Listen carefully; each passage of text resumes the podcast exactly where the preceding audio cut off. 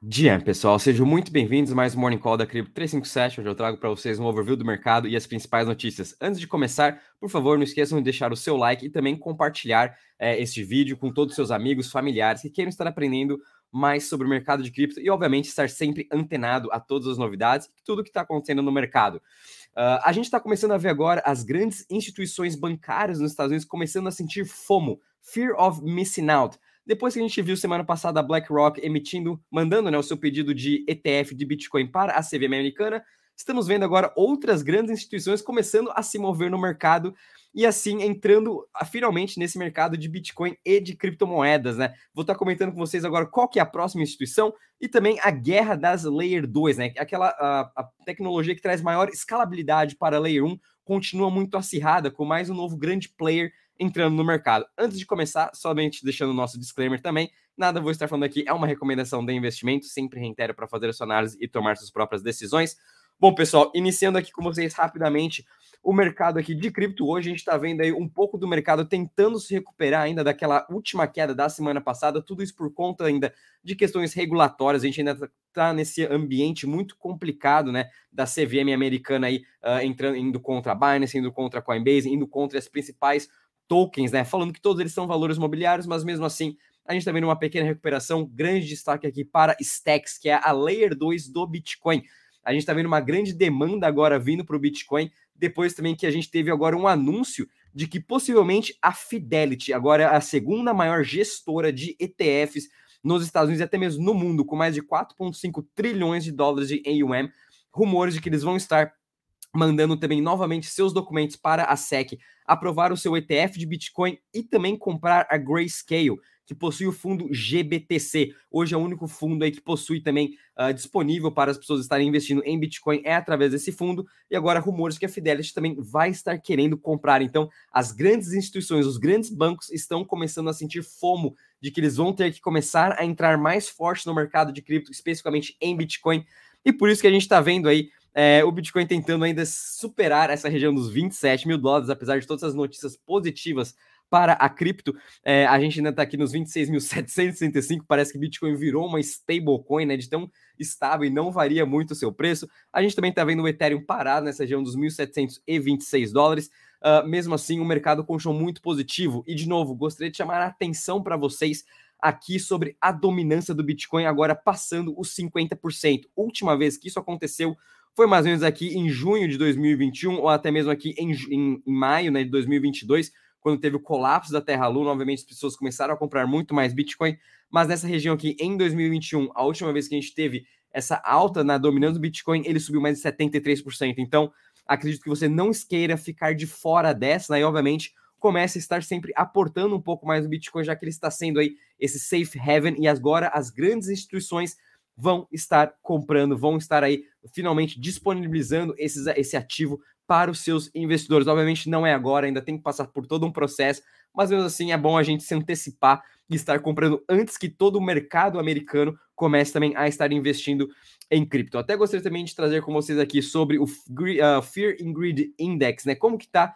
essa, essa ganância ou estamos com medo? A gente está aqui num sentimento muito mais neutro. A gente já está nesse sentimento há mais de mais ou menos um mês, né? Quando a gente analisa aqui graficamente como a gente está praticamente parado aqui desde maio até mesmo é, agora, então mais de um mês que a gente está nesse sentimento neutro de mercado, apesar de todas essas questões regulatórias, todo esse crackdown que está acontecendo em cima de cripto, Bitcoin e Ethereum vem se segurando muito bem, mostrando sua resiliência do mercado. E obviamente com isso eu ainda fico bastante bullish com tudo isso que está acontecendo, né? A gente sabe que regulamentação ela veio para ficar, uma hora ou outra ela ia acontecer, mas mesmo assim, é, Bitcoin e Ethereum vem se mostrando muito resiliente. Obviamente, as altcoins foram mais afetadas, né? Quando a gente até coloca aqui no movimento mais mensal, a gente pode ver as altcoins muito mais afetadas, porque a gente ainda não sabe, não possui uma clareza regulatória muito maior. Então, por isso, dado né, que Bitcoin e Ethereum estão sendo aí esse safe haven também no meio de toda essa confusão que a gente está tendo sobre regulamentação. Vindo agora um pouquinho com vocês aqui na parte macro, né? A gente não pode esquecer um pouquinho aqui desse cenário que realmente isso vem impactando bastante cripto. Ontem comentei com vocês que a China né, teve decisão da sua taxa de juros em que eles cortaram apenas 0,10% da sua taxa de empréstimo, que isso não foi tão positivo para o mercado. eles estavam esperando um corte muito maior. Eu já venho comentando aqui com vocês no Morning Call em que uh, estão tendo preocupações na China sobre uma desaceleração muito mais forte que o esperado. Então, agora, com esse corte de juros menor também do que o esperado, piora um pouco mais as estimativas. Então, até mesmo os analistas né, dos grandes bancos estão falando que agora em julho vai ter uma reunião né, que o Xi Jinping, juntamente com todo o seu partido, vai estar aí falando, vão, estar meio que depondo, né, falando um pouco sobre as per perspectivas econômicas. E nessa reunião eles acreditam que a Xi Jinping e toda a sua equipe vão estar dando mais sinais de como vão estar incentivando a economia, dado que as pessoas não estão gastando o quanto que eles imaginavam depois de toda essa reabertura econômica. Com isso, a gente está vendo aqui o futuro do S&P caindo 0,40%, Europa também com uma queda aqui de 0,30%, já a Inglaterra em leve alta de 0,10%, mas no geral, como a gente pôde ver, é, as Américas aqui, Europa em queda, e obviamente a Ásia fechando também em forte queda, com o Japão caindo mais de 1%, Xangai e Hang Seng caindo em mais de 0,5%, tudo isso com essas preocupações de uma desaceleração muito mais forte vindo da China, que é a segunda maior economia hoje. E a gente continua vendo aqui o dólar index parado em 102,42 pontos e o Treasury de 10 anos em 3,78% também está bem estável. Então, por isso a gente consegue até ver um pouco dos ativos de risco tendo um dia mais positivo, né? Dado aí cripto que a gente está vendo Bitcoin, Ethereum, algumas outras altcoins também em alta. Bom, pessoal, agora falando com vocês um pouquinho sobre as notícias, é, a gente tem a guerra das Layer 2 continuando muito acirradas, né? Com agora a BNB lançando a sua Layer 2 chamada OP-BNB, baseada no OP-Stack, a tecnologia do Optimus. A BNB vai estar utilizando para construir essa sua nova Layer 2, que agora já está em fase de teste, no qual os, os desenvolvedores vão poder já estar utilizando, uh, desenvolvendo seus aplicativos dentro da OP-BNB e uma grande diferença é que toda Layer 2, né, principalmente vindo do Optimus, a sua rede de segurança é o Ethereum. Diferente agora da OP-BNB, em que sua rede de segurança vai ser a BNB Chain. Porém, ela vai ser uma rede EVM e compatível com as outras Layer 2, o que ainda não ficou muito bem claro como que vai ser essa sinergia entre, por exemplo, Optimus e OP-BNB, Arbitrum e OP-BNB. Vamos estar aí descobrindo ao longo dos próximos meses, quando a gente tiver maior clareza de como que vão ser construídos esses aplicativos dentro da OPBNB. Ela também vai ser muito específica para a parte de games, onde ela vai estar aí fazendo mais de 100 mil transações, se eu não me engano, que eles falaram por segundos, né? Durante aqui as fases de teste, o PBNB chegou aqui a, a, ultrapassar 4 mil transações por segundo, custando somente 0,005 centavos por transação, muito mais barato que todas as outras Layer 2 da rede do Ethereum. Vamos ver realmente quando ela entrar é, em, em, prática, né, em mainnet, vamos ver se realmente isso vai acontecer. Então, dado aí mais uma nova Layer 2 entrando no mercado, a gente ainda também tem Mental, que vai, vai ser lançada ainda esse mês, que também é utilizando a tecnologia do OpenStack juntamente com Eigenlayer, né, uma, uma DA, muito diferente do que a gente tem vindo, vindo hoje no mercado. A gente também tem hoje a Polygon lançando a sua, a sua nova fase de tokenomics, eles estão aí fazendo um revamp, melhorando toda a sua economia do seu token e hoje vão estar fazendo mais um grande lançamento sobre essa grande novidade. Então, vamos ficar de olho em toda essa guerra das Layer 2.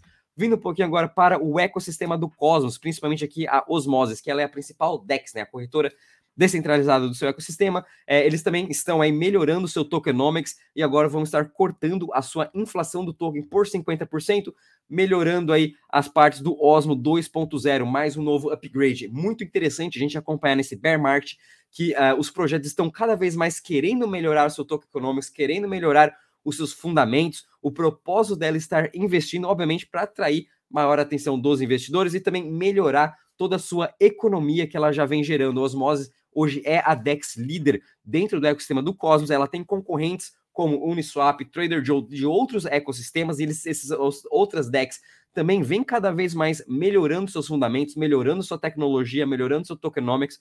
Obviamente, Osmosis também veio aí para bater de frente com esses seus concorrentes e trazer aí novas revoluções para o ecossistema do Cosmos. Então, muito interessante também. Fiquem de olho em Osmosis, é uma cripto bem que está undervalued agora. Uh, vindo agora aqui com vocês também uma notícia muito positiva. A gente sabe como os hackers, né? Eles vêm aí uh, sempre atacando os projetos de cripto. É, é, um problema muito grande que a gente tem ainda no nosso ecossistema. E graças a Deus aqui a Certic, né? Conseguiu achar um, um bug de mais de 500 mil dólares dentro do ecossistema da SUI e por conta disso eles pagaram, aliás, perdão, a Certic 500 mil dólares aí por terem achado esse Infinity Loop que era um bug dentro aí do código da SUI Network que eventualmente poderia aí ser uma falha muito grande e destruir toda a sua blockchain. Então, a Certic, que hoje é uma das grandes empresas de segurança em que eles vão lá e analisam o, o, blockchain analisam o seu código e dão crédito por isso, né? Dão aí uma nota. É, ela conseguiu achar esse bug, então a, a SUI foi aí salva, entre aspas, por enquanto, aí pela Certic através desse bug. Obviamente, eles vão continuar sempre trabalhando e fazendo melhorias no seu código. Então é muito interessante a gente sempre estar tá acompanhando é, aquelas, aqueles projetos de cripto que são realmente aí asseguradas, que são verificadas através da Certic ou outras grandes empresas renomeadas. Né? Mas lembrando, é, ela pode dar sua nota, pode dar seu crédito, mas nem isso a gente tem que confiar 100%, né? É uma tecnologia nova, são códigos novos, então a gente pode sim estar tá esperando eventualmente novos bugs ou ataque de hackers em que, infelizmente, isso pode sim acontecer, porque a gente tem que estar tá tomando muito cuidado com todos os contratos inteligentes, todos os blockchains que a gente vai interagindo.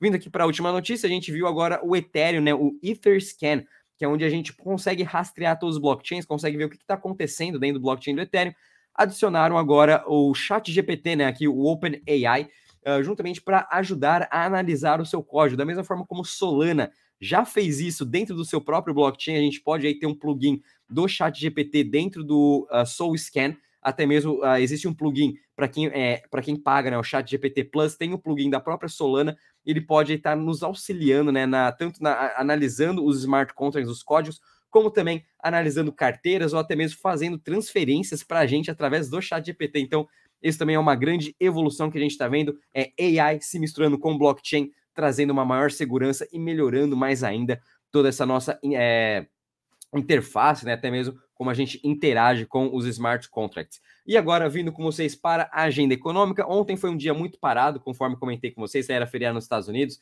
é, a gente teve também decisão da taxa de juros da China, e hoje a gente tem dados muito importantes vindo aqui dos Estados Unidos, que vão ser a parte de casas e também uh, de apartamentos, né? Vamos ver como está essa saúde no setor imobiliário nos Estados Unidos. Também é um pouco preocupante, já que a taxa de juros continua muito elevada. Vamos ter também aí uh, discussões né, do Banco Central Europeu, em que o uh, McCall também, que é um dos é, representantes do Banco Central, vai estar falando. E vamos ter aqui o, o, um dos membros do Fed, né, o Williams, vai estar também comentando aí sobre taxa de juros, inflação, vamos ver o que, que esses membros do Banco Central vão estar discutindo. E aqui vamos ter à noite a política monetária do Banco do Japão. Banco Central do Japão vai estar decidindo. Obviamente, eles possuem uma política monetária muito diferente.